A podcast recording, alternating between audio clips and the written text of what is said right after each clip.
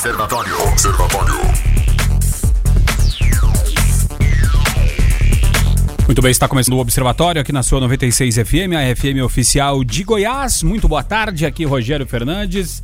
Nós vamos juntos até às 19 horas. Hoje é terça-feira, 31 de março de 2020 e o Observatório começando ao vivo para Anápolis, Goiânia, região metropolitana de Goiânia, em torno de Brasília. São mais de 85 cidades que alcançam esse sinal limpinho da 96 FM e começando também para qualquer lugar do Brasil e do mundo através do aplicativo da 96 FM, através das plataformas digitais. Obrigado pela audiência, obrigado pela parceria, obrigado pela participação você que participa através do WhatsApp, DDD 62 994 34 2096 e também você que não participa, mas que consome esse produto chamado Observatório da 96 FM, tá? Se for manda áudio, manda áudio de até um minuto e se for escrito, pode ficar à vontade para uh, eh, eh, mandar a sua mensagem, a sua participação aqui para o 994 34 2096. Boa tarde, Weberwitch, nosso produtor do estúdio, jornalista. Weberwitch, tudo bem, Weber? Tudo ótimo. Boa tarde, Rogério, Guilherme Verano e a todos os ouvintes, companheiros aqui de todas as tardes. Muito obrigado. Tá certo. Boa tarde, Guilherme Verano. Boa tarde, Rogério. Boa tarde, Weber. Boa tarde aos observadores. Estamos aqui, é claro, contando sempre com a sua participação. Você está no trabalho, de repente, daqui a pouquinho voltando para casa. Agora você que está em casa e a maioria, a gente espera a sua participação. Vamos debater os assuntos mais importantes aí. Vamos repercuti-los e trocar essa ideia com vocês. E além de Rogério Fernandes, Weber Witt, Guilherme Verano, também hoje com a gente de forma remota, direto do seu, eh, da sua quarentena, professor Márcio Dourado. Dourado. É, professor Márcio Dourado, tudo bem? Nos ouve com tranquilidade aí? Tudo certinho? Olá, Rogério. Boa tarde. Boa tarde, companheiros do estúdio. É sempre bom estar aqui conversando com vocês e com a audiência qualificada da 96 FM. E assim, apesar desse isolamento que a situação nos impõe, discutir sobre economia está sendo vital, até porque tá muito, tem muita gente que está perdida tem muita gente que não sabe o que fazer nesse cenário aí de quarentena, de como, vai, como vão funcionar as coisas, né? Então a gente está aqui hoje disposto a esclarecer dentro do que for possível. Tá certo. E você pode mandar sua, o seu questionamento para o 994-34-2096 para a gente, é, hoje com, com o Márcio aqui mesmo de forma remota, para a gente tentar aí é, des, é, desfazer esses nós aí, né? Para a gente poder pelo menos ter um norte a respeito do, do que fazer é, com relação a essa parte econômica, né? Uh, e o bispo auxiliar Dom Dilmo Franco sobrevoou a cidade de Anápolis na tarde de hoje, abençoando o município e a diocese com o Sacratíssimo Sacramento. O repórter Jonathan Cavalcante acompanhou, né, é, esta essa situação. Então, uh, daqui a pouco a gente vai ter, Weber, é, informações do Jonathan? Isso, exatamente. Eu acredito que ele deve estar a caminho aqui do estúdio para trazer informação sobre essa questão e ele vai falar aqui com a gente. Tá certo. Uh, agora são 5 horas e 12 minutos. E olha só, Guilherme Verano, a AGU né, diz que Bolsonaro não descumpriu ordem judicial e ele tem, uh, abram-se aspas, o direito de ir e vir, fecham-se aspas. A manifestação da AGO foi feita após o Ministério Público Federal cobrar uma multa por Bolsonaro ter descumprido determinação da Justiça que impedia a União de promover ou estimular uh, a fim do isolamento social. Então, é, pessoal aí eh, da esquerda, né, Ciro Gomes, levantando aí inclusive um movimento aí dizendo que tinha que, tinham que se rebelar, né, governadores, prefeitos é, e população, enfim, contra o presidente, e muitos é, colocando na conta do presidente é, essa questão dele estar tá descumprindo essa questão de quarentena, mas a AGU disse que, que não. Então, se, se é não, é não, né? É, cada um vai para onde quer. A recomendação é que não vá. Agora, que eu nunca vi um presidente fazer oposição ao governo dele, nunca vi não, porque a orientação do Ministério da Saúde, que é subordinado a ele, é o quê? Recolher, ficar em casa, sair somente por necessário. Agora, se ele acha necessário sair para a rua e encontrar ah, as pessoas, aí é, é, é, claro, evidentemente, parece é, um problema de foro particular. Mas a partir do momento que ele é o presidente da República e que essa posição dele contrária ao que prega o seu ministério, pode estimular as pessoas a achar, ó, se o presidente está saindo aqui, a gente pode sair também. De repente sair, se eu ficasse longe no carro, nasce, poderia ser uma outra situação, enfim. Mas ele faz a questão de aparecer, colocar a cara. Aí cada um julga se é certo ou se é errado. Na minha opinião, é errado, é muito errado, pelo exemplo de ser o quê? O líder supremo do, do país, o presidente da República. Então, a gente fica por entender todas essas, essas questões são postas diariamente pelo presidente Jair Bolsonaro. Tem hora que fica até desgastante, Rogério. Parece birra, parece perseguição da imprensa, parece isso aqui, tem gente que fala que é mimimi. enfim, eu acho que a, a, concentração total, inclusive dele, de todos nós, deveria ser o quê? Para ação propositiva, que é lidar com essa situação de pandemia que está matando milhares de pessoas no mundo e pode matar e provavelmente vai matar aqui no Brasil também, infelizmente, se a gente não tomar as precauções são, são devidas. A gente deveria convergir for, esforços nesse sentido. A gente pegar 600 reais, é pouco ou, ou, ou muito, sei lá o que seja, que forma vai chegar a, ao bolso desse, desse, pessoal? Vai ser daqui a 16 dias, como falou o Onix Lorenzoni, 16 dias a barriga não espera, é complicado. Então, estão até reunidos nesse momento lá no Palácio Planalto, buscando ações nesse sentido. É isso que a gente quer, menos exposição na mídia e mais ações propositivas. Deixa eu colocar o, Márcio na conversa, professor Márcio Dourado, economista. Márcio, é, é, eu queria saber de, de ti o seguinte, Márcio. É, a gente nota que o governo federal é, está fazendo é, essa, essa proteção social né, a respeito é, desse, desse Corona Voucher, né, que se falou de 600 reais, podendo chegar a 1.200 para mães solos, né, mães que são mães solteiras, são chefes de família. É, só que tem algumas restrições ali com relação à renda, né? Quem, por exemplo, uh, extrapolou lá o limite de 28 mil e, e alguma coisa em 2018, já, já no, no, último exercício, né, da, da, última declaração, já não conseguiria estar uh, dentro dessa, dessa medida do governo. E a gente vê medidas também uh, para pequenas e médias empresas, né? Ou seja, para uma faixa um pouco mais acima. Só que tem uma, uma fatia aí de, de pessoas, de gente, a classe média, aquele classe média média ou classe média baixa, enfim, aquelas pessoas que ascenderam, né, no, no, aí um tempo atrás, subiram um degrauzinho e agora provavelmente vão ficar desassistidas. É, é, a classe média a gente sabe que leva o Brasil nas costas. Será que esse pessoal vai ficar desamparado com relação a essa proteção social, Márcio? Ô, Rogério, muito boa essa colocação sua e é até bom para a gente esclarecer. Na verdade, ao dar o Corona Voucher, como está sendo chamado aí os 600 reais, e ao socorrer empresas, a classe média ela é beneficiada muitas vezes até mais do que quem recebe o Corona Voucher ou do empresário ali. Explico por quê, tá bom? Não sou da classe alta e também não vou receber Corona Voucher. Estou na classe média e no nem-nem, digamos assim. Mas o porquê disso está quando o Corona Voucher for gasto, isso vai gerar o que a gente chama de demanda agregada. Então, você protege ali os que estão na iminência de passar fome, e a fome é uma coisa triste, é uma coisa crítica para o nosso país. Ao mesmo tempo, você consegue fazer com que os empregos das classes, da classe média sejam seguros, sejam até melhorados, porque as pessoas vão procurar os, os estabelecimentos que vão consumir. Atrás desses estabelecimentos, nós temos as indústrias que não vão é, parar tanto assim sua produção. Estamos aí falando de, de algo em torno aí de 60 bilhões de reais que vão ser inseridos na economia.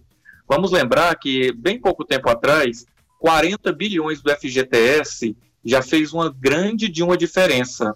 E inicialmente, então, esses bilhões aí, eles vão dar um sacode na classe média, não diretamente. Muitas vezes a classe média fica aparentemente desassistida porque ele não recebe, ele não põe a mão no dinheiro diretamente. Mas quando a gente fala de economia, a gente fala de um fluxo de renda em que, injetando dinheiro para os pobres, consequentemente, a classe média é beneficiada e, digamos assim, as outras classes que estão acima. A gente tem, assim, olha sempre a classe média como ela, não tem incentivo do governo porque não tem financiamento barato, ela não tem incentivo do governo porque não tem bolsa nada. Mas quando se faz isso, se incentiva a demanda agregada. Então, de alguma maneira, a classe média ela é beneficiada no meio aí da história. É mais ou menos, então, professor Márcio, o que aconteceu com quando, quando iniciou-se o Bolsa Família, que num primeiro momento muitos falaram que estava errado, porque ia ser Bolsa, bolsa Esmola, enfim, mas é, fomentou muitas cidades no Norte e Nordeste que a partir daquela circulação de grana ali passaram a fomentar aquele pequeno mercadinho, aquele pequeno comércio, né, Guilherme Verano? E aí muita gente, o dinheiro circulando, gira a famosa roda da economia, né? É, exatamente, alguma coisa vai girar. Eu queria fazer uma pergunta para o Márcio, eu sei que ele acompanha muito muito história, né, história econômica, evidentemente. E a, a, grande questão que se coloca agora é de que forma esse dinheiro vai chegar para as pessoas de uma maneira rápida. O ministro Onix Lorenzoni, e, e como é interessante, como, como, que muda as coisas, né? Ele era, estava na Casa Civil, foi deslocado, vou colocar no Ministério da Cidadania, que é de menos importância, cuida só do Bolsa Família. De repente, uma das questões mais importantes do governo caiu no colo de quem? Do Onix Lorenzoni. Até mais que a Casa Civil é, nesse momento. É, exatamente. Mas é, falando em termos de como, como chegar para as pessoas, a previsão seria uma data otimista, 16 de abril, ou seja, daqui a duas semanas, vamos colocar assim, né, arredondando. É, é muito tempo para quem está sem dinheiro e está com fome. Aí procurando essas soluções, olhando, observando outras pessoas falarem, a gente lembra do período da Grande Depressão Americana, lá em, em 29, né? A, a quebra da Bolsa de Nova York, um período em que as pessoas passavam fome mesmo. E iam o quê? Para a fila da sopa. Aí o Franklin Delano Roosevelt, que era o presidente na época, ele criou o quê? Para acabar com aquela fila do sopa, foi uma, uma atitude extrema.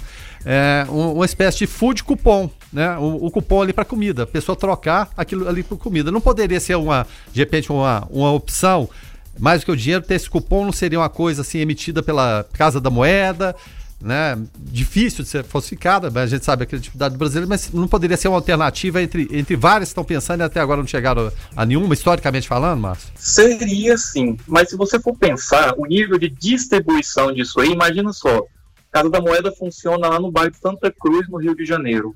Vai fazer o negócio, produzir, imprimir, distribuir para chegar na mão das pessoas. Tem uma outra solução que foi aventada, através de um assessor do Rodrigo Maia, foi assessor do antigo César Maia, do, quando foi prefeito do Rio, que seria o seguinte: os bancos vão emprestar esse dinheiro para o governo. Como assim? Pura e simplesmente, o governo vai autorizar, a partir de um pré-cadastro das pessoas, e, digamos assim, amanhã praticamente a pessoa já vai poder chegar em qualquer banco e fazer o saque desse dinheiro. É, e aí, depois o banco vai acertar, tá, através da Febraban, com o governo, como pegar esse dinheiro. A gente tem que ver que, ao contrário da fila da sopa ou do sopa voucher lá do Roosevelt, nesse momento as pessoas, além de estarem com fome, nós temos 30 milhões de pessoas aí que devem pegar esse dinheiro, só que vai virar aquele desespero para pegar o dinheiro e eles não podem ficar é, em fila, acumulando-se. Então, quanto mais se diluir isso aí, então seria assim o caso, por exemplo, de é, distribuir entre os supermercados, entre os varejistas, uma espécie de cota através do endereço das pessoas, através da localização. Mas é, um, é uma chincana como fazer isso de maneira com que as pessoas não vão se aglomerar. Porque às vezes a solução, a emenda pode ficar pior do que o soneto. Você pega lá e de repente no dia seguinte, na agência da Caixa Econômica, 5 mil pessoas se acumulam na porta da agência. Você já viu como é que é a entrada de uma agência bancária. Então isso aí às vezes pode ficar pior e ajudar até a propagar mais aí esse maldito vírus, né? Agora são 5 horas e 22 minutos e eu posso falar para os senhores com propriedade de causa que hoje eu peregrinei por três agências da Caixa Econômica Federal para tentar resolver uma pendência. É, toda aquela doçura no atendimento da Caixa, que já é, já é padrão da Caixa Econômica, né? Um abraço a todos os servidores da Caixa. E acabou que não consegui resolver. E muitas pessoas lá, por conta até da, do último dia para retirar o, o, aquele dinheiro do saque imediato do FGTS, né? E, e mais muitas pessoas atrás já dos 600 reais falando, mas já liberaram, já está liberado, e o pessoal, não, ainda não, o presidente tem que assinar. Enfim, ainda sofremos e carecemos de desin muita desinformação, né? Deixa eu colocar na roda aqui, Jonathan Cavalcante, chegou agora, boa tarde, Jonathan Cavalcante, repórter da Fundação Frei João Batista Vogel, compondo a mesa também do Observatório. Boa tarde. Boa tarde para você, Rogério, Weber Witt, Verano e a todos os ouvintes que nos acompanham. Márcio Dourado também conosco. É, o Márcio Dourado também, ao vivo conosco através do Skype. Então, em breve eu vou te retornar trazendo mais informações né, sobre esse momento muito importante importante para a fé cristã aqui em Anápolis, a Diocese de Anápolis, que recebeu hoje um sobrevoo de helicóptero. O Dom Dilma esteve com o Santíssimo Sacramento e percorreu vários pontos aqui da cidade nesse helicóptero, abençoando o município nesse período de pandemia da Covid-19. Direto ao assunto. A opinião de Carlos Roberto de Souza no Observatório. Boa tarde, Carlos. Boa tarde, Rogério. Boa tarde, Guilherme Verano. Boa tarde a todos os observadores. Olha, eu queria dizer a todos que quando eu disse que que eu, eu, me sensibilizei com aquele motorista de aplicativo, quando ele disse o negócio da carne do filho, eu não considero que 600 reais é o ideal para ele, que ele não precisa de esmola. Eu sei que ele não precisa. Não é isso que eu quis dizer. Eu quis dizer que talvez essa ajuda do governo, se não fosse tão cheia de regras, poderia ajudar a todos aqueles que estão, no momento, parados e são autônomos, né? Que talvez não esteja aí registrado em lugar nenhum e nem tenha recolhido o seu INSS. Por talvez por não poder recolher agora. Então foi isso. Eu acho que em momentos atípicos deve, tem que ter atitudes atípicas, atitudes fortes e a presença do Estado. É isso que eu quis dizer. E para responder ao, ao ouvinte, eu queria passar essa informação para todos. O ministro da Cidadania, Onyx Lorenzoni, disse que os trabalhadores informais que não constam em nenhum cadastro do governo devem ficar por último no cronograma de pagamento do auxílio mensal de 600 reais. Que o Senado já aprovou, só falta a, a, o, o presidente assinar para entrar em vigor, ok? E a lista de pagamento, a ordem de pagamento deve ser a seguinte: prestem atenção. Trabalhadores informais que recebem o Bolsa Família. Segundo lugar, os informais que estão no cadastro único no banco de dados, onde o governo federal tem registro é, dos nomes das pessoas de baixa renda e que estão habilitados a receberem benefícios sociais, né? Terceiro, os microempreendedores individuais que estão inscritos no MEI. E os contribuintes individuais, que são os autônomos ou desempregados, interminente inativo, inscrito nesse cadastro único também, né?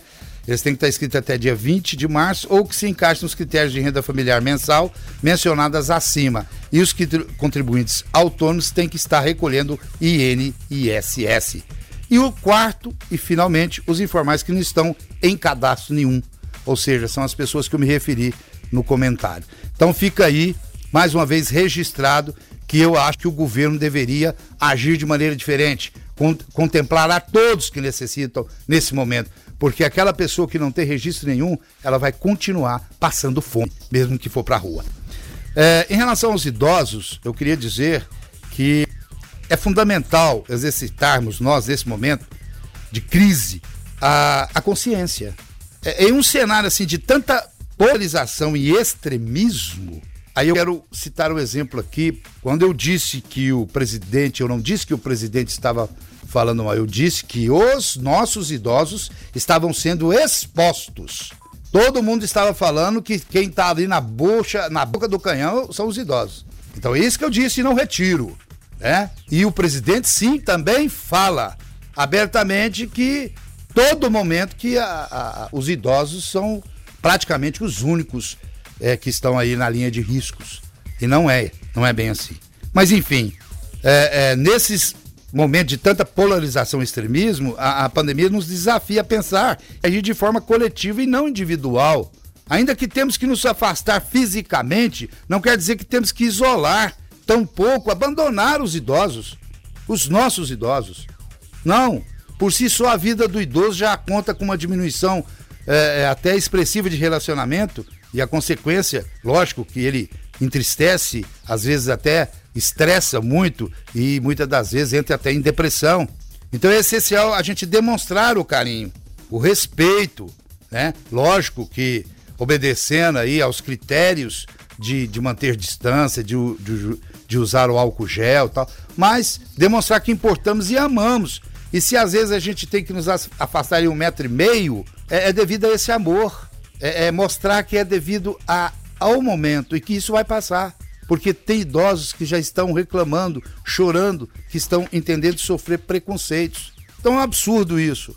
E é isso que eu, vou sempre colocar em defesa da vida, doa quem doer, né? Agora, é importante entender que tem pessoas que não pensam assim. Tem pessoas que acham que simplesmente voltando à normalidade vai resolver tudo.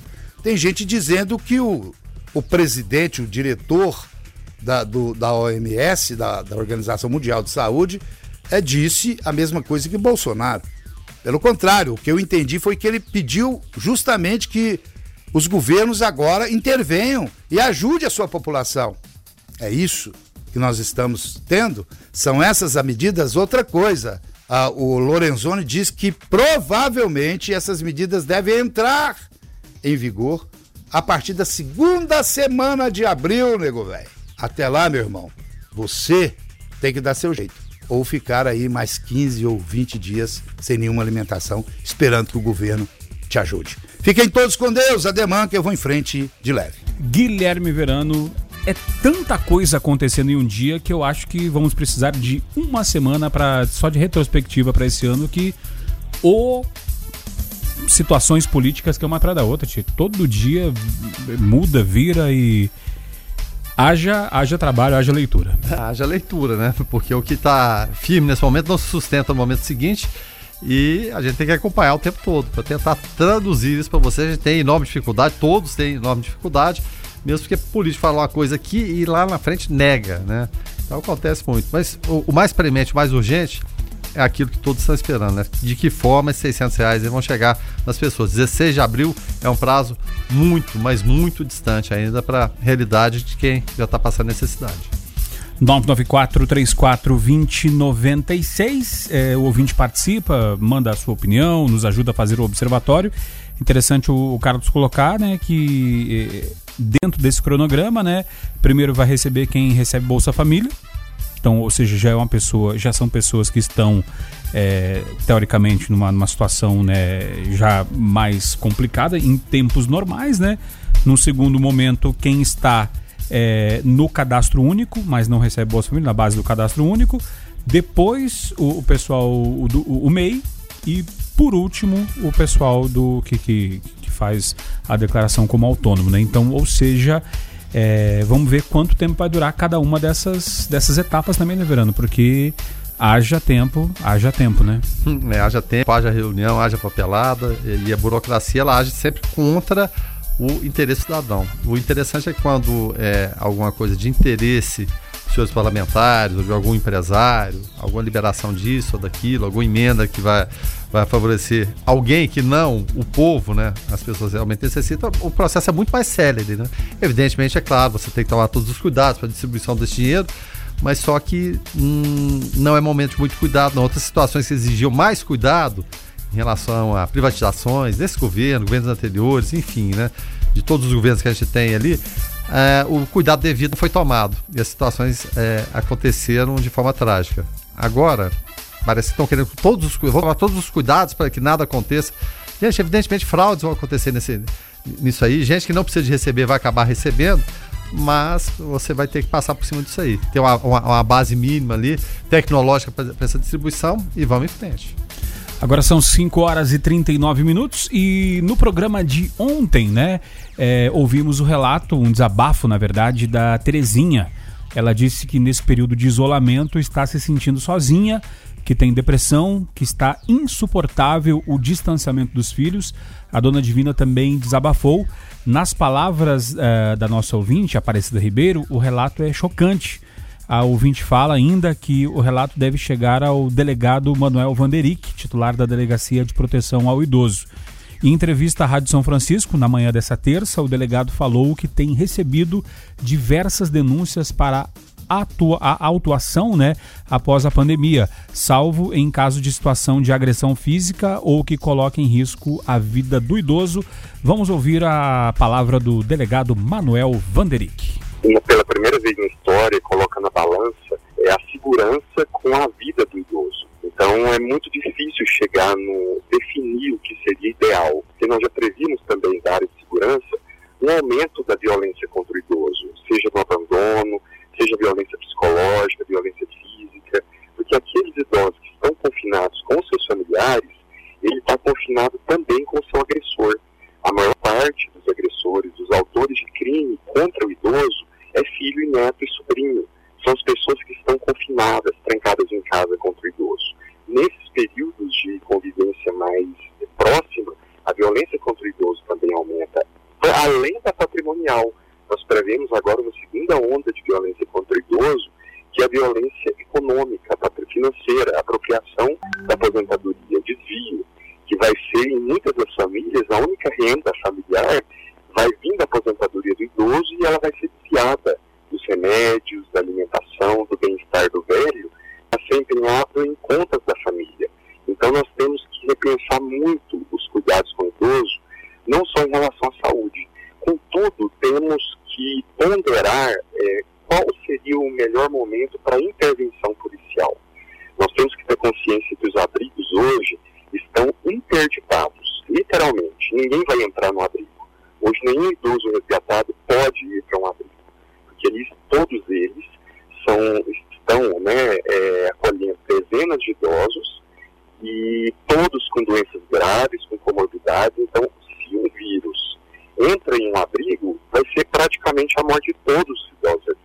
Eu acho que, enquanto sociedade, os abrigos hoje de Anápolis é, são o, o, lugar mais sensível e vulnerável a essa doença, que precisam ser mais protegidos, inclusive pelo poder público. E aí talvez soe frio, ou muitos ouvintes não entendam o que eu vou dizer, mas a maior parte da violência contra o idoso, ela é psicológica. É ameaça, é a ameaça, a violência, é, o xingamento, a injúria e o crime patrimonial. E em segundo plano vem a violência física. Esses crimes de violência psicológica, nós estamos protelando o atendimento, por uma questão de priorizar a vida.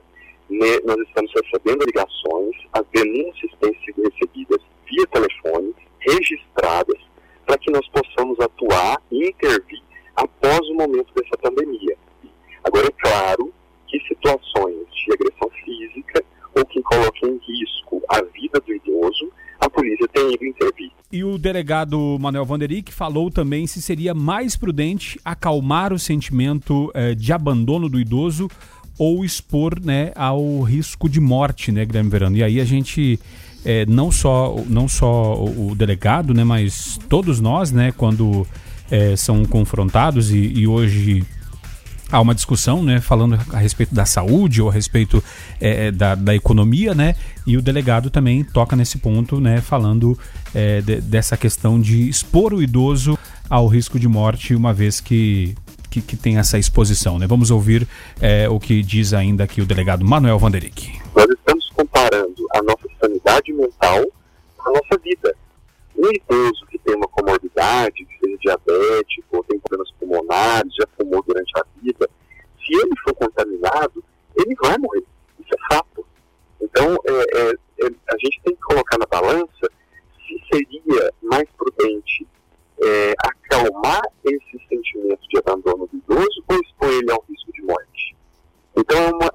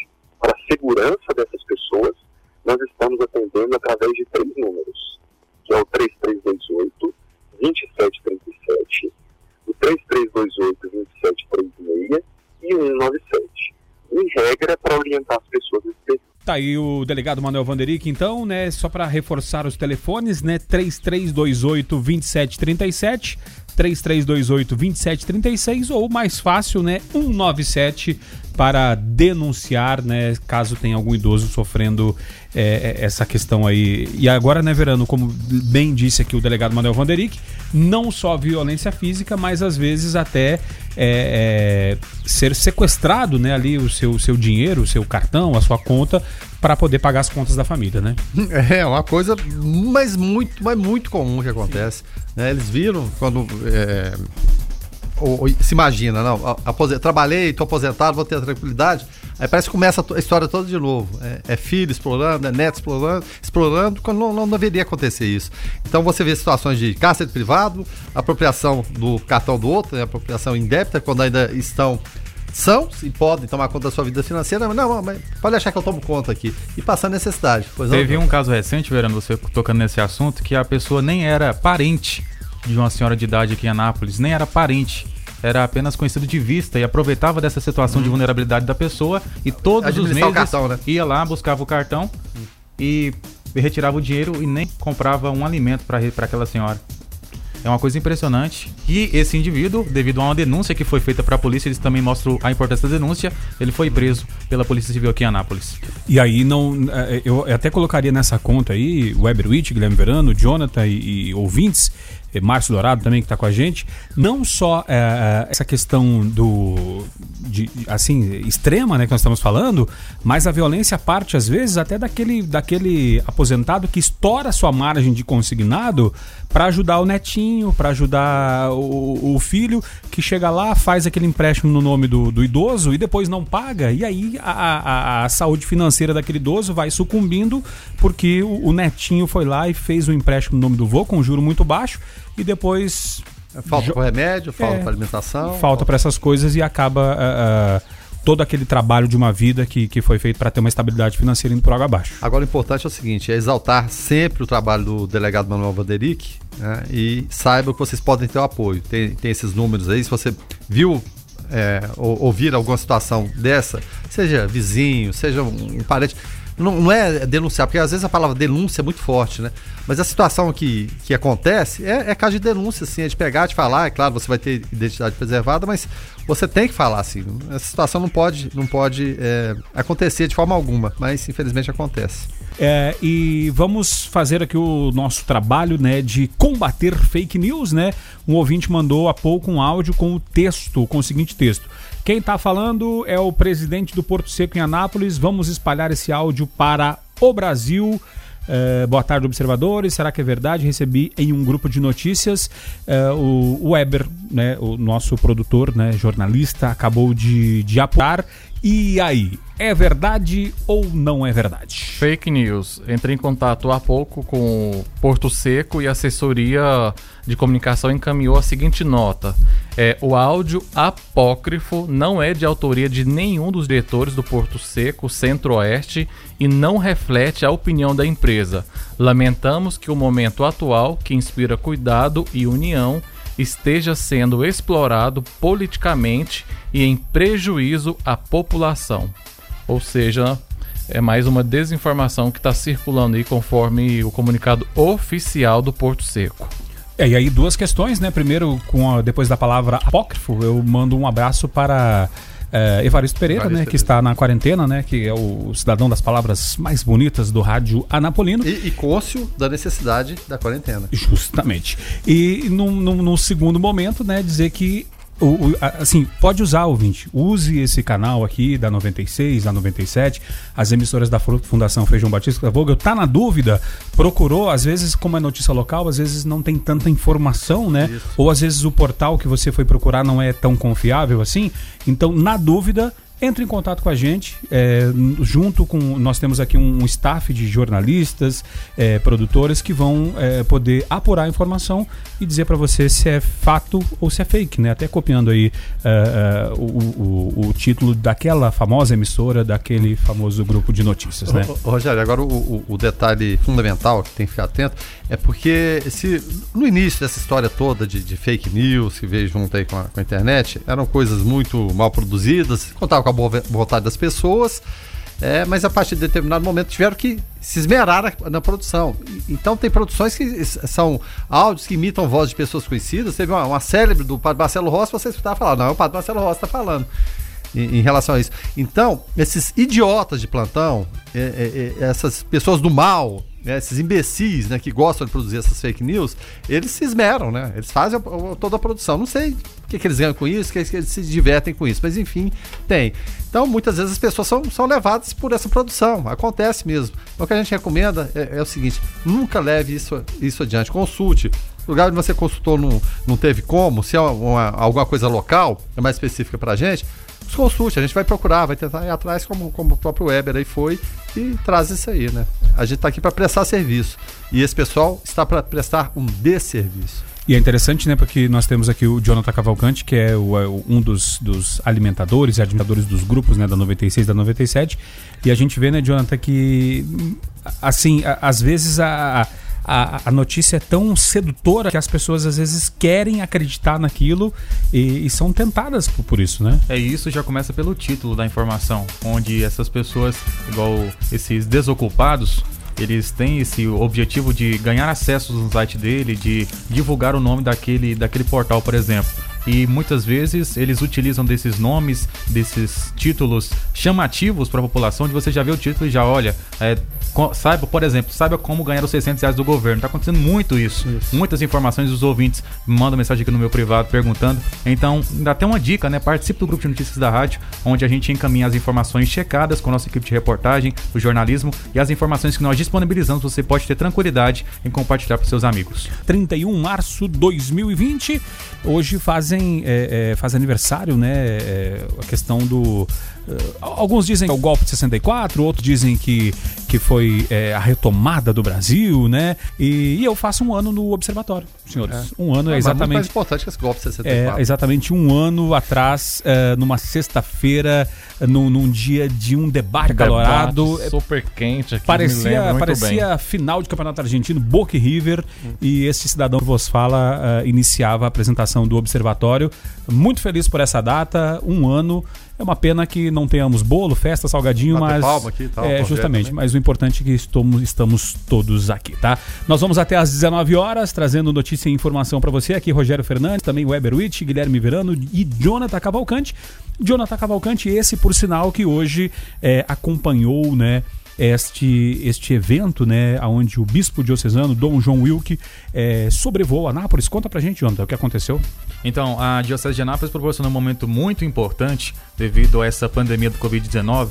As celebrações estão restritas, né, ou seja, feitas apenas pelas redes sociais, pelo Facebook, inclusive aqui a 96, a Rádio São Francisco, também pelos canais de televisão. Então, para abençoar o município, a Diocese então optou por é, alugar, né, receber ali um helicóptero para que o Dom Dilmo Franco, bispo auxiliar da diocese, sobrevoasse aqui o município. Esse sobrevoo durou cerca de 40 minutos. Ele passou por vários pontos aqui da cidade, levando o Santíssimo Sacramento. Após isso, houve uma bênção lá no aeroporto de Anápolis, também com o Santíssimo Sacramento do bispo diocesano Dom João Vilque e do bispo auxiliar Dom Dilmo Franco. Nós ouvimos nesse período em que estivemos no aeroporto o bispo Dom João Vilque falando sobre esse momento muito importante, a bênção do Santíssimo Sacramento aqui na cidade de Anápolis. É ato ato de culto e de fé na presença de Jesus vivo no Santíssimo Sacramento, que nos disse: Não tenhais medo, eu estarei sempre no meio de vocês.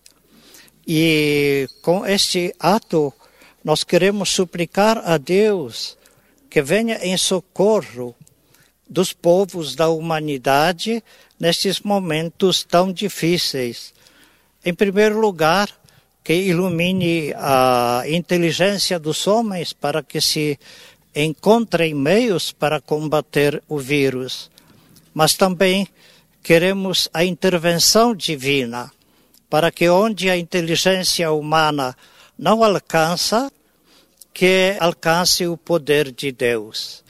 Nesses momentos, nós eh, lembramos, como já tinha dito em outro lugar, é, a frase da Bíblia, que em vão trabalham os construtores, se o Deus não edificar a casa. Então, é, estes construtores é cada um de nós, são as nossas, eh, nossas autoridades que lutam, que se esforçam, que às vezes não sabem o que fazer, porque é um fenômeno que nos deixa surpresos e nós queremos nos solidarizar e unir, seja com o povo, seja com aqueles que lutam para preservar e não deixem o vírus se espalhar. Os fiéis que frequentam a nossa igreja e outras igrejas, outros cultos, são membros da sociedade. Então seria, digamos, estranho a igreja ir contra as autoridades, aniquilando os esforços. E nesse momento gostaria que o senhor deixasse uma bênção para todos os ouvintes que nos acompanham nesse momento, Dom João Vilk. O Senhor esteja convosco. Abençoe-vos, Deus Todo-Poderoso, vos proteja de todo o mal e derrame toda a bênção em nome do Pai, do Filho e do Espírito Santo. Amém. Deixa eu acionar novamente o nosso economista, comentarista de terças-feiras, professor universitário Márcio Dourado, porque agora o assunto é dinheiro, né? Olha só, Guilherme Verano, Márcio Weber, uh, ouvintes, Jonathan Cavalcante. É, segundo a FGV, né? Coronavírus não pode ser desculpa uh, para a economia não ia acelerar como imaginado. Então, ou seja, né, a economia já não ia mesmo de todo jeito, né? É, o choque negativo provocado pela pandemia do novo coronavírus é, pegou a economia brasileira num ritmo de crescimento igual ao visto entre 2017 e 2019, com avanços próximos de 1% né, no produto interno bruto, o PIB. É o famoso PIBinho do Bolsonaro, né? E por isso não pode ser culpado pelo, entre aspas, desastre econômico, afirmou nesta segunda-feira o pesquisador Cláudio Considera.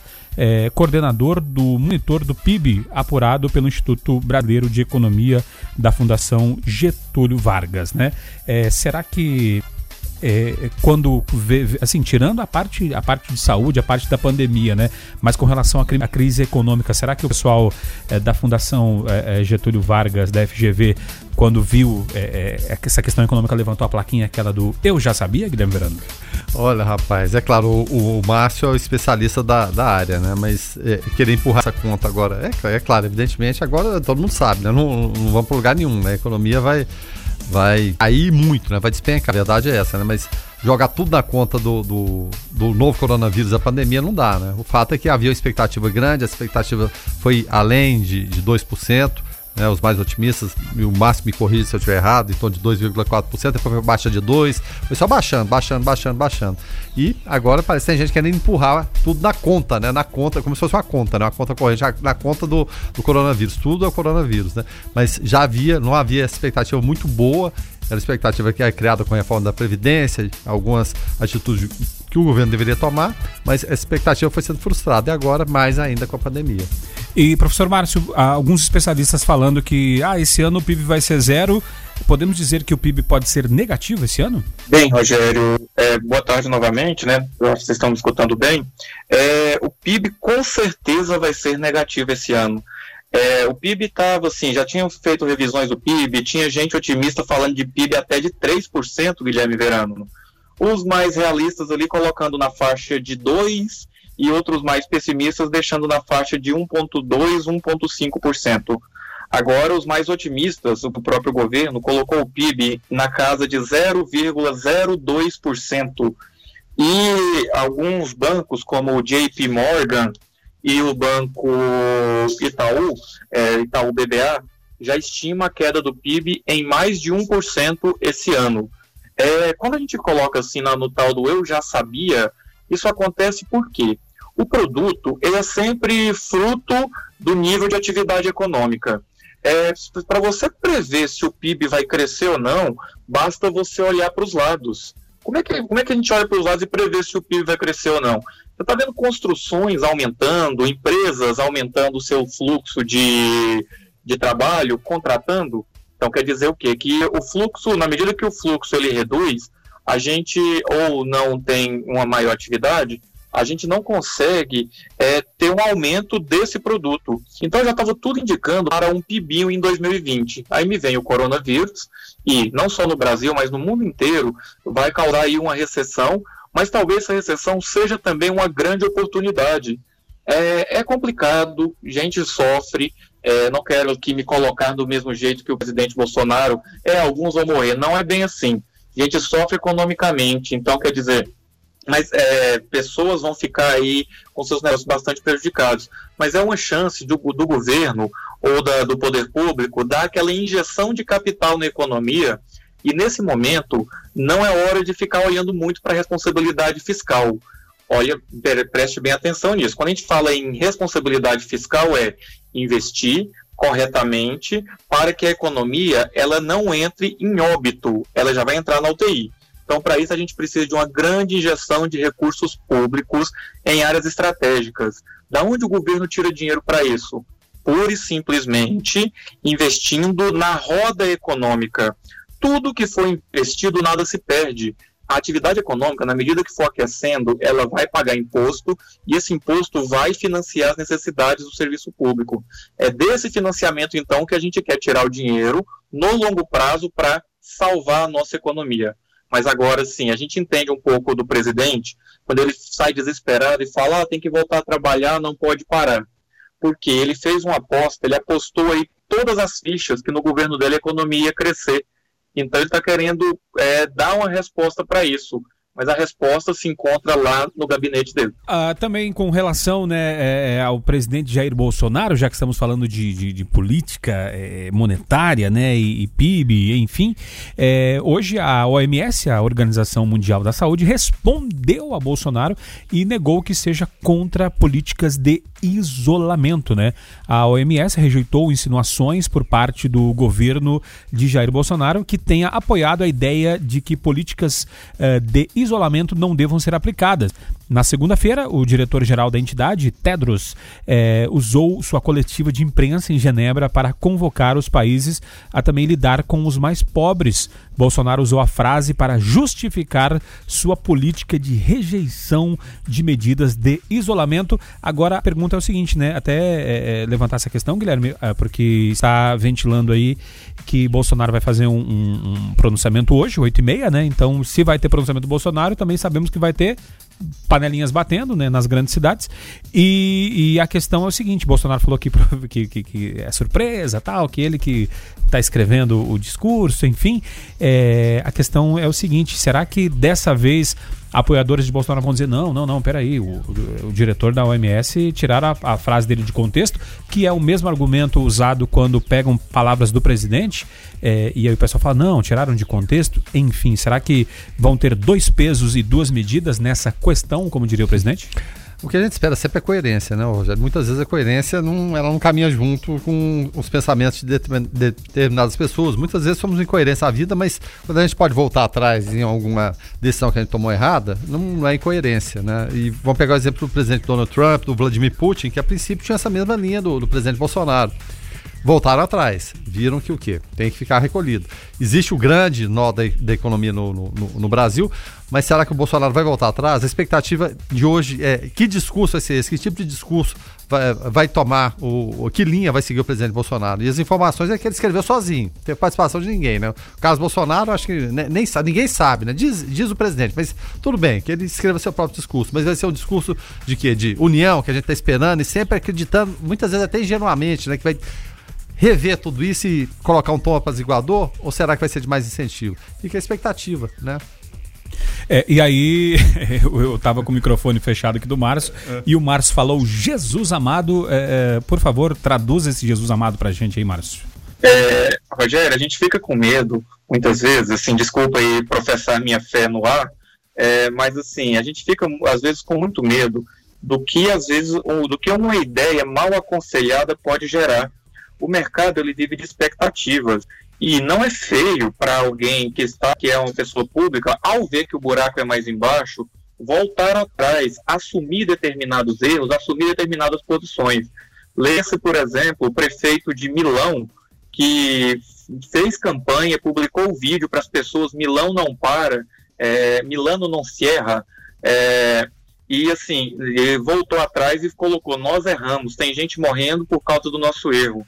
Então, assim, eu espero que ele tenha refletido, se inspirado no Trump, por uma notícia de hoje. Até o Bannon, que é um, digamos assim, é o Olavo de Carvalho americano, no qual o Bolsonaro se inspira, se assustou com o posicionamento dele. Então, esperemos que Bolsonaro ele volte atrás nessas questões e assim tenta olhar para o social e para a economia, porque a economia só vai recuperar através do social. Não adianta o rico querer ser mais rico num lugar onde não tem ninguém para consumir. Será que ele vai andar só de helicóptero e de carro blindado num país de miseráveis? Então, por isso que às vezes assim essas expectativas foram criadas. E é interessante a gente até vendo aqui a questão que o, que o Márcio colocou, né, de Olavo de Carvalho. Ontem, é, Marcos Pontes, né, que é o ministro da Ciência e Tecnologia, deu uma entrevista para a Rádio Gaúcha e o pessoal questionou ele sobre a questão da Terra, se a Terra, né, o guru de Bolsonaro fala que a Terra é um terraplanista e Marcos Pontes cravou, ouvintes, a Terra é redonda. Então, eu fico com o Marcos Pontes. Com relação a esse assunto da, da OMS, é, o presidente da Câmara Municipal de Anápolis, Leandro Ribeiro, é, temos uma sonora dele aqui falando a respeito desse assunto. Vamos ouvir. Olá, amigos ouvintes do programa Observatório, prazer falar com vocês novamente. Um abraço a todos que acompanham o programa. Nós estamos vendo aí uma queda de braço do nosso presidente Bolsonaro com a OMS, Organização Mundial de Saúde. Na questão, a OMS sugere o isolamento né, da população e o presidente Bolsonaro conclama o povo a voltar para o trabalho, a abrir os comércios e continuarem a vida normal. Nós sabemos que a pandemia está ainda né, na sua situação inicial aqui no nosso país e com certeza vai agravar essa situação, ela vai ficar mais crítica. Então, temos que ter um zelo nessa questão, porque nós sabemos que o nosso sistema de saúde, ele é precário e pode gerar um caos aí a, de, a disseminação do, do vírus aí no nosso estado e em especial na nossa cidade. Então, nós temos que acompanhar de perto essa situação sem deixar né, a imagem do Bolsonaro como errado, muito menos a Organização Mundial de Saúde, que é técnica, são especialistas, né, infectologistas médicos que estão fazendo o estudo, a análise aí do, do vírus Covid-19 que está assolando todo mundo. Mas é importante que nós acompanhemos porque logo após o vírus vai vir outro vírus, a fome, o desemprego, a depressão. Isso pode trazer aí suicídios, pode trazer né, vários constrangimentos aí à nossa população. Então nós temos que acompanhar passo a passo, dia a dia, viver um dia após o outro e ver realmente quem está certo, quem está errado. O importante é que nós façamos o nosso dever, a nossa higienização e quem puder trabalhar seguro, que continue trabalhando. Grande abraço, Leandro Ribeiro. Obrigado aí por estar nos ouvindo. Valeu então essa uh, a sonora de Leandro Ribeiro, presidente da Câmara Municipal de Anápolis. Uh, e também com relação né, a, a esta questão, né, é, vamos ouvir agora a opinião do presidente da CDL, a Câmara dos Dirigentes Logistas, Vilmar Jardim de Carvalho, a respeito deste assunto. Fala aí, Vilmar. Nós entendemos que a Organização Mundial de Saúde tem razão em querer que realmente existe o isolamento social e o Ministério da Saúde tem trabalhado para isso. Nós entendemos que é necessário, sim, para evitar a proliferação do vírus e que os governos têm que olhar realmente, todos os governos olhar para aqueles menos favorecidos, aquelas pessoas que não têm renda ou os de baixa renda, né? Nós temos uma grande faixa da população brasileira numa faixa é, bem baixa, né? Que não tem recurso nenhum inclusive aqueles que são informais, que dependem da, do seu trabalho para levar, inclusive, o sustento para sua casa. Nós entendemos que o isolamento, sim, é preciso, e volto a dizer que o, se existe poucos casos no nosso município, é, nós entendemos que seja realmente em função do isolamento social que é muito necessário. Tá certo aí a opinião do Vilmar Jardim de Carvalho, presidente da CDL, a Câmara dos Dirigentes Logistas de Anápolis.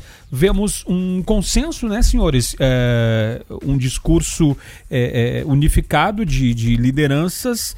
É, alguns distou, alguns algum, né? Algum não, um destoa, então é, tá aí, né? Tá aí. É, e agora, né, Verano? Quem tá certo, né? E quem tá errado? Eu acho que tem, quem, quem tá certo é a Organização Mundial de Saúde e os cientistas, né? os médicos que estudam e recomendam isso. Qualquer outra posição fora essa, para mim, é responsabilidade, seja de presidente da República, seja de cidadão comum. A gente tem que acreditar na ciência.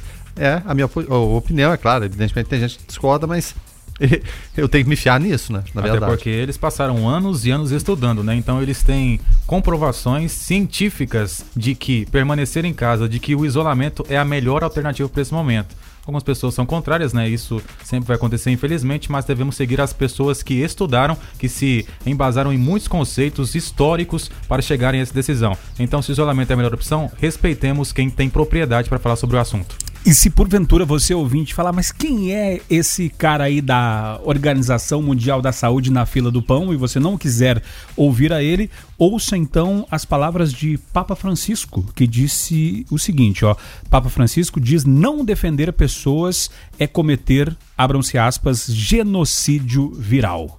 Então, eu fico com o presidente da, da, OMS e fico com o diretor da OMS e fico também com o Papa Francisco. Temos participação de Ederson e de John.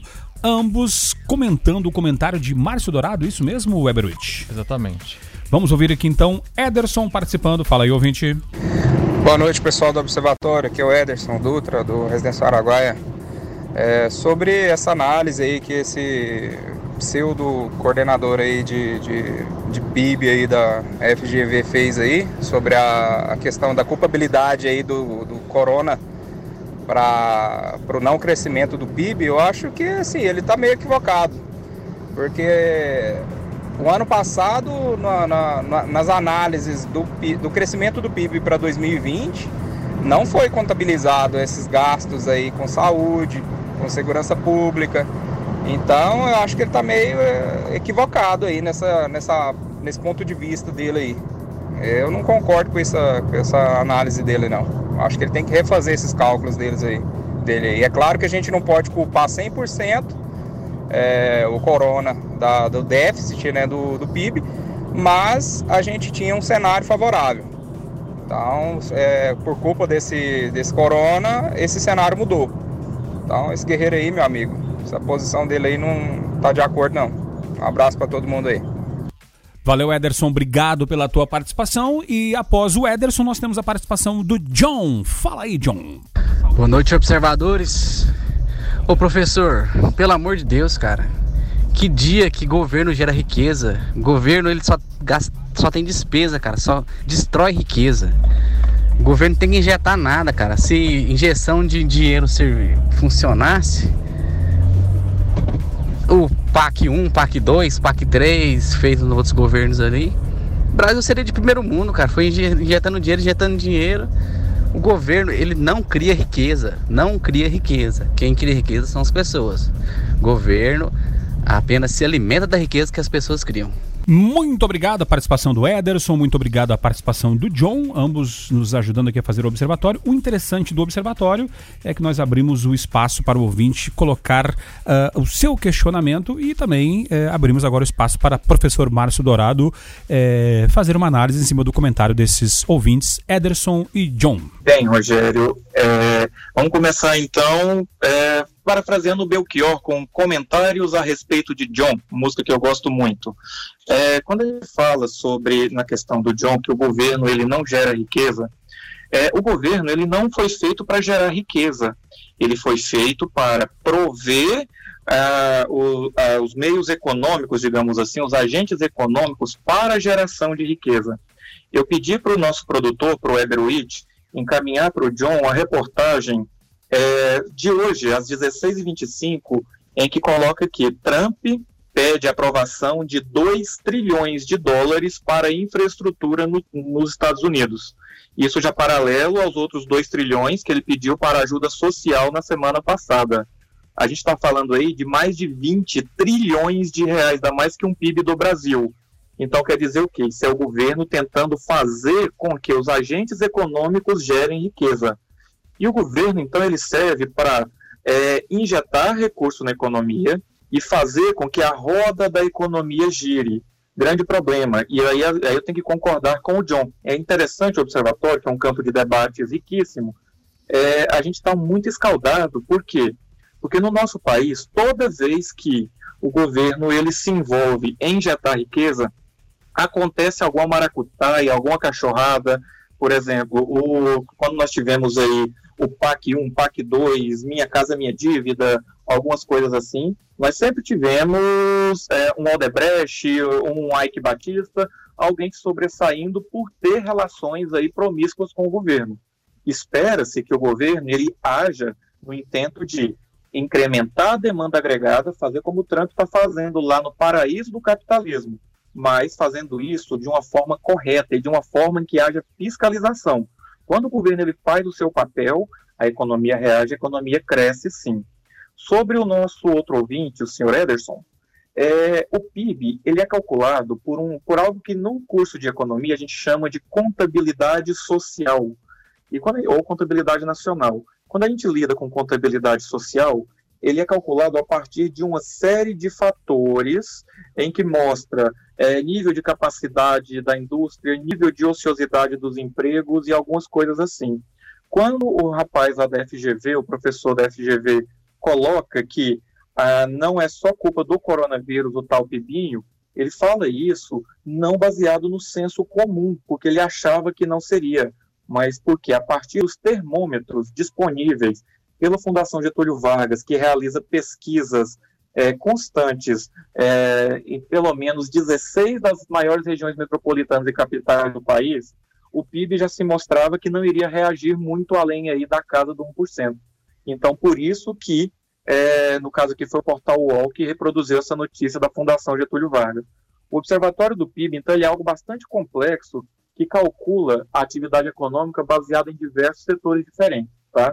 Então, sim, mas, mas é muito importante que haja esse tipo de debate e que haja esse tipo de construção de opiniões, porque a gente só consegue fazer e formar opiniões sólidas na medida em que nós conseguimos escutar posicionamentos diferentes dos nossos. Então, agradeço muito a oportunidade que o Observatório é, deixa para que a gente exponha isso e agradeço muito também aos ouvintes aí, no caso ao John e ao Ederson, que mesmo contrapondo a opinião, é, foi questão aí de participar e ajudar a construir o observatório. Tá certo. O ouvinte participando aqui também através do 994-34-2096. O Cristiano Garcia fala o seguinte: olha, uh, acredito que nessa guerra entre saúde versus economia uh, não há certos ou errados. A OMS está embasada na ciência, mas os economistas também pois economia também é ciência. É, ele fala também aqui, ó, lembrando das graduações de ciências econômicas e ciências contábeis, né? Estas duas ciências estão mostrando os possíveis cenários futuros. É, cabe aos governantes escolher o menos trágico. O vírus mata, mas a falta de segurança, saúde, comida e saneamento básico que é pago pelo dinheiro também mata e mata muito. E por aqui também o Carivaldo de Castro trazendo a sua opinião. Falei, Carivaldo. Boa noite, observadores. Carivaldo de Castro, Rogério, Guilherme, Fernando. Boa noite, tudo bem? Ouvindo aí o nosso irmão do Residencial Araguaia, o bolsonarista aí, né? Rapaz, esse pessoal, eles são extravagantes mesmo, né? O cara, como eu, um leigo, né, contestar, né, um camarada da Fundação Getúlio Vargas, né? Tudo bem. Agora eu gostaria que ele mostrasse qual um cenário em número que era positivo, né? promissor da economia antes do coronavírus. Só um número que ele pudesse mostrar.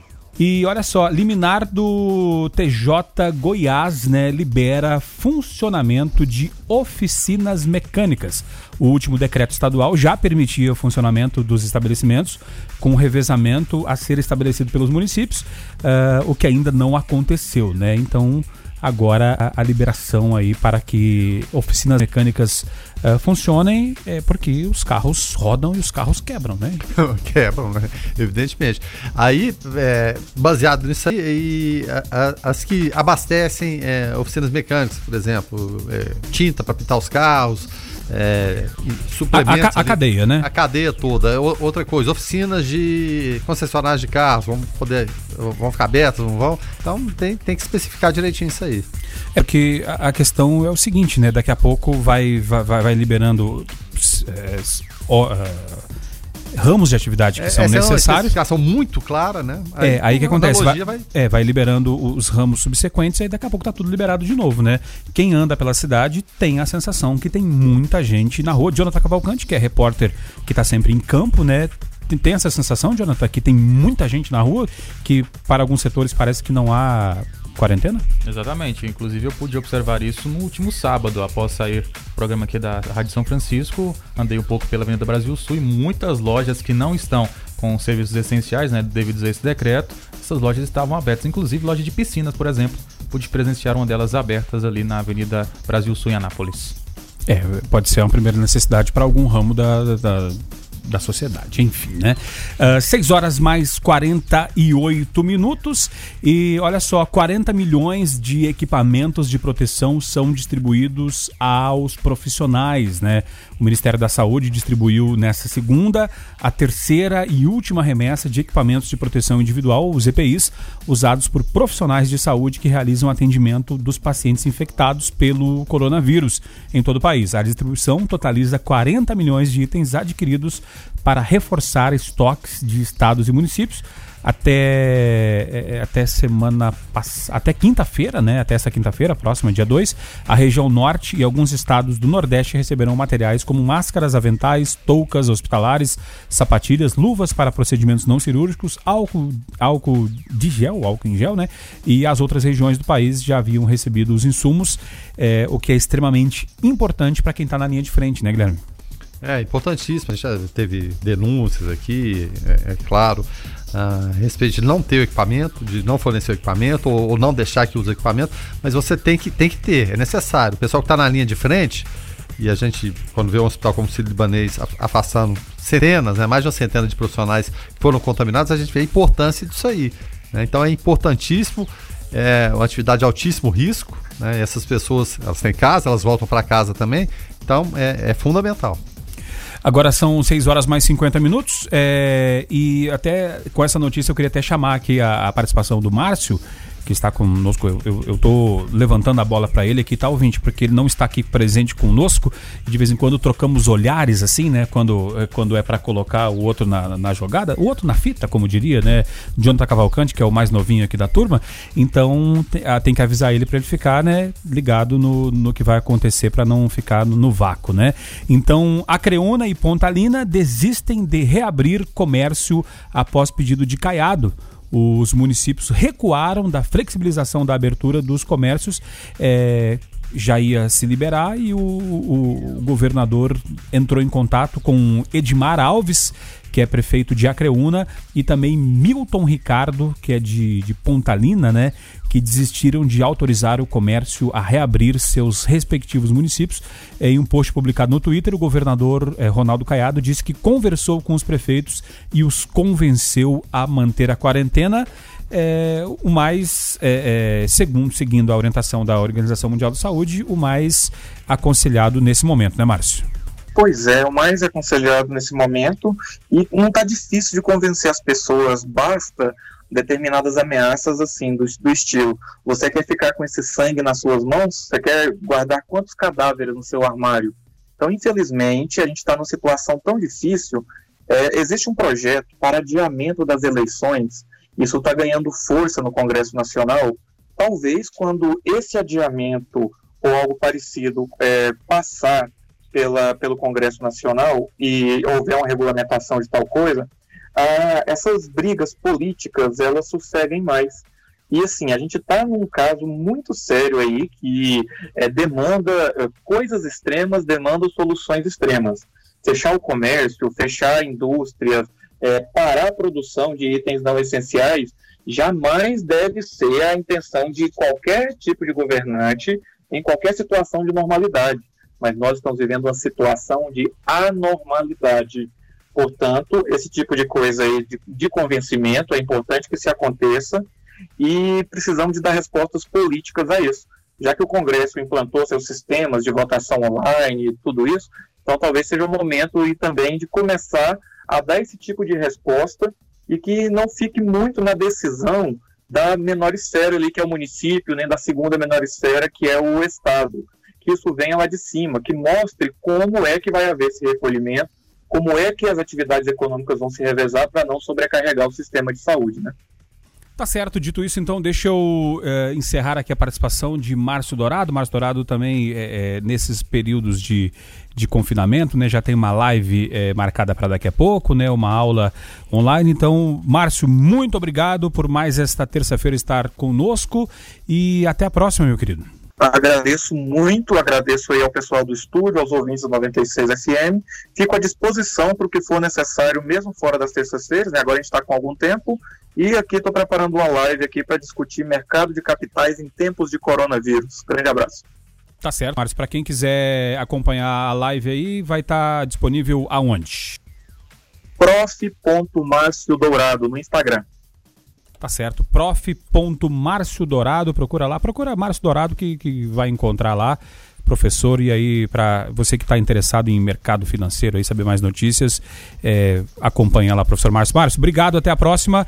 É, Jonathan Cavalcante, temos atualização referente a, a Nápoles? Temos sim, Rogério Fernandes. Houve o aumento de 12 casos suspeitos de ontem, segunda-feira, dia 30, para hoje, terça-feira, dia 31. Até às 17 horas de hoje, terça-feira, o município de Anápolis registra 81 casos suspeitos para a Covid. Covid-19. São os quatro casos confirmados, como já destacamos aqui no observatório, dois dos quais finalizaram o período de isolamento domiciliar e 74 casos descartados para exame laboratorial. Todos estão em isolamento domiciliar com seus contatos diretos, exceto sete casos suspeitos que estão internados com síndrome respiratória aguda grave seguindo critérios definidos pelo Ministério da Saúde. Uma outra informação é que um morador de Goiânia que trabalha aqui em Anápolis foi confirmado recentemente com a doença. Com a contabilização dos, do, como a contabilização dos casos é feita de acordo com o município de residência do paciente, este caso entra para a estatística da capital. O paciente também se encontra em isolamento domiciliar com seus contatos diretos. Então, são 81 casos suspeitos, 4 casos confirmados e 74 casos descartados para Covid-19 aqui em Anápolis. Tá certo. Guilherme Verano, mais alguma atualização? Atualização do Ministério da Saúde. Nesse momento, o ministro Mandetta, é, em mais uma entrevista coletiva, o Brasil tem 201 mortes, quer dizer, passamos do, das 200, e 5.717 casos confirmados. E o estado de São Paulo, que é o mais populoso do Brasil, é claro, é o epicentro da doença no país. Passamos das 200 mortes, minha gente. Bruno Ranieri por aqui para encerrar, ele fala uma pergunta, uh, sabe informar se, se quem tem cartão cidadão vai servir para uh, retirar o auxílio emergencial? É, a princípio não tem ligação, né? É. É, é, a tal história. Pode ser que sim, pode ser que não, depende do governo. O, o presidente Jair Bolsonaro nem sancionou ainda, né? No, no, o, o, projeto foi aprovado pelo Congresso ontem, está tá esperando não sei o que ainda, né? Isso, essa, essa questão aí do nosso ouvinte é uma das que ainda não há respostas, ou seja, ainda há muitos detalhes ainda para ser definidos, ou seja, não há é, nada fixado ainda para isso. É, assim, ó, é, é o que eu vou falar aqui não é, não é oficial, então claro, não, claro. Não, não, não, leve a, a, ponta de. Se eles estão perdidos lá, você imagina é, a gente. Mas assim, o, o governo, uh, não querendo é, encher de gente nas agências, muito provavelmente vai usar uh, os canais que você já tenha, você ouvinte, né, você população, nossa população, uh, seja quem, quem vai receber primeiro o pessoal do Bolsa Família, então Isso. pode ser que esse dinheiro seja acreditado até no cartão do Bolsa Família. E vai ter aquela opção de qual é mais vantajoso? Justamente, né? Então, posteriormente, quem tiver conta na Caixa ou quem tiver é, cartão cidadão, provavelmente o governo use essa, provavelmente, tá? Use este canal para facilitar para que você não precise ir até a agência para evitar aglomeração. Então pode ser sim, mas ainda não nada confirmado. Tá dito isso. após qualquer confirmação acerca dessa dúvida do ouvinte, ele acompanhou então ou foco ou observatório que estaremos repercutindo após uma decisão oficial do governo acerca desse assunto. Tá certo. Guilherme Verano, para encerrar? Bom, pode ser uma polêmica, mais uma criada quando não precisa, né? Mas o, o, Paulo Guedes afirmou o seguinte: olha, se o Rodrigo Maia aprovar em 24 horas uma PEC emergencial, o dinheiro sai em 24 horas. Ah, o Paulo Guedes, nós sabemos que não sai, né? Vai criar outra, outra atrito, ele não precisa. Mas o fato é o seguinte: ele rebateu as críticas que apontam que os 600 reais do Corona Voucher ainda não foram repassados a trabalhadores informais. E a transferência, como a gente falou, ainda depende da sanção do presidente Jair Bolsonaro. Será que está sem tinta na caneta? Eu não sei, né? Mas pode criar outra polêmica e a gente sabe que não vai se verificar na prática isso. Pode ser a transferência, evidentemente o governo federal vai transferir, mas a operacionalização disso que a gente está falando, e inclusive pergunta do ouvinte, é, é o grande X da questão até o momento. Tá certo. Uh, mais uma para poder encerrar. Uh, Jonathan Cavalcante. A Secretaria Municipal de Esportes aqui de Anápolis informa que a trigésima edição dos Jogos Abertos do município está cancelada. A medida é para evitar aglomerações e acompanha as iniciativas do poder público para combater o avanço do novo coronavírus. É, dentre, dentre essas questões, tá? É, é, nada confirmado ainda, mas ventila-se é a, poss a, a, possibilidade, inclusive, de não haver o Arraiana, né? Sim, existe a possibilidade, não, não tem essa confirmação. Estamos trazendo aqui essa informação aqui aos ouvintes, mas existe a possibilidade, não tem nada confirmado ainda, que não tenhamos a edição do Arraiana em Anápolis neste ano de 2020. Aguarda-se ainda é, esperar os próximos dias para vermos de que forma o município irá é, lidar com essa situação do Covid-19. Se os números de casos aumentarem, mas existe a possibilidade de haver, de haver o cancelamento do Arraiana no município neste ano de 2020. Então vamos aguardar então os desdobramentos dos próximos capítulos. Dito isso, vamos encerrando o observatório de hoje. Deixa eu agradecer demais os ouvintes aqui. Uh, Akimar, Clediomar também por aqui participando. Obrigado pela audiência. Uh, senhores, nós voltamos amanhã, 6 horas da manhã, eu e Guilherme Verano no Foco 96. Na sequência, Gabi Moraes no Conectado. Uh, Weberwitch, até amanhã. Até amanhã, abraço para todos. Até. Tá certo. É o Jonathan Cavalcante, até amanhã. Até amanhã estarei acompanhando vocês daqui exatamente 11 horas. Ah, mas é. aprendeu, aprendeu a contar. Aprendeu, garotinho. Esse garotinho vai ficar bom, né, Guilherme Verano? Tá vai. seis meses, né? E com você também, né, Rogério? Um ano depois, parabéns, rapaz. Rogério, parabéns para você, Rogério. Não é, não é, uma missão nada fácil conduzir um. O Jardel mandou aqui felicitações, mandou para, parabéns e tudo. Ah, tá certo. Conduzir a, a responsabilidade que é, né? O, o jornalismo e o, e o programa Observatório Foco também. Então a gente fica feliz né, de ver, é claro, a sua evolução, evolução de todos nós, que ninguém chega pronto em, em lugar nenhum, mas isso é muito importante, muito, muito bom. Parabéns para você, viu? Principalmente pela, pela coragem de encarar esse desafio. E eu agradeço demais, né, por, por poder estar junto aqui nesse um ano. Muitas vezes é, é, é o ouvinte é, o que eu vou falar que não é, não é jargão, não é. O ouvinte acha que porque o microfone está ligado e a minha voz que está levando a informação, que o observatório é feito sozinho, não. O observatório é feito por muitas mãos e depois de, uh, de um tempo, né, é, hoje nós temos essa bancada cheia aqui dentro, é, com a produção não só fora do estúdio, mas dentro do estúdio, o Weberwitch aqui, é, trabalhando. Quem, quem ouve o Weberwitch fala, o Weberwitch fala pouquinho, não, mas ele não para. São três telefones na frente dele, um notebook. então, assim, o trabalho é muito carregado. Jonathan Cavalcante trazendo informações locais, Guilherme Verano, a nossa enciclopédia no, no observatório. Então, então é uma equipe é, é, coesa, unida, é, para trazer informação para você é, e isso é transformado em forma de carinho para você ouvinte, que é o nosso bem maior. Então, um ano que a gente está aqui nessa, nessa nova leva do observatório e, e, realmente não é fácil, né? Porque é um programa com 10 anos na casa e, e poder assim seguir uma receita de sucesso e, e, não deixar com que ela desande a maionese, como é dito no Rio Grande do Sul, é de muita responsabilidade, mas é, conta sempre com o apoio da, da produção, da galera que está aqui. É, vamos juntos para mais, mais é, é, é mais aniversários daqui para frente, né? Então, uh, eu tô dando uma. Eu, eu, eu, eu uh, abri a oportunidade do discurso aqui porque a Gabi falou que vai chegar um pouquinho atrasada, então já tô entregando ela pro chefe, tá? Então, enchendo um pouquinho de linguiça aqui. Então, a gente vai ficando por aqui. Meninos, fiquem todos com Deus. Até, Até amanhã. E a ficha técnica do Jornalismo 96 FM tem a apresentação e trabalhos técnicos de Rogério Fernandes, os comentários de Guilherme Verano, de Jonathan Cavalcante, a produção é do Eberwitch, a coordenação artística de Francisco Alves Pereira, gerência comercial Carlos Roberto Alves de Souza, direção executiva Vitor Almeida França Lopes, 96 FM, 45 anos, a FM oficial de Goiás. Na sequência, a atrasadinha Gabi Moraes no Conectado. Fiquem todos com Deus, paz e bem. Observatório 96 FM.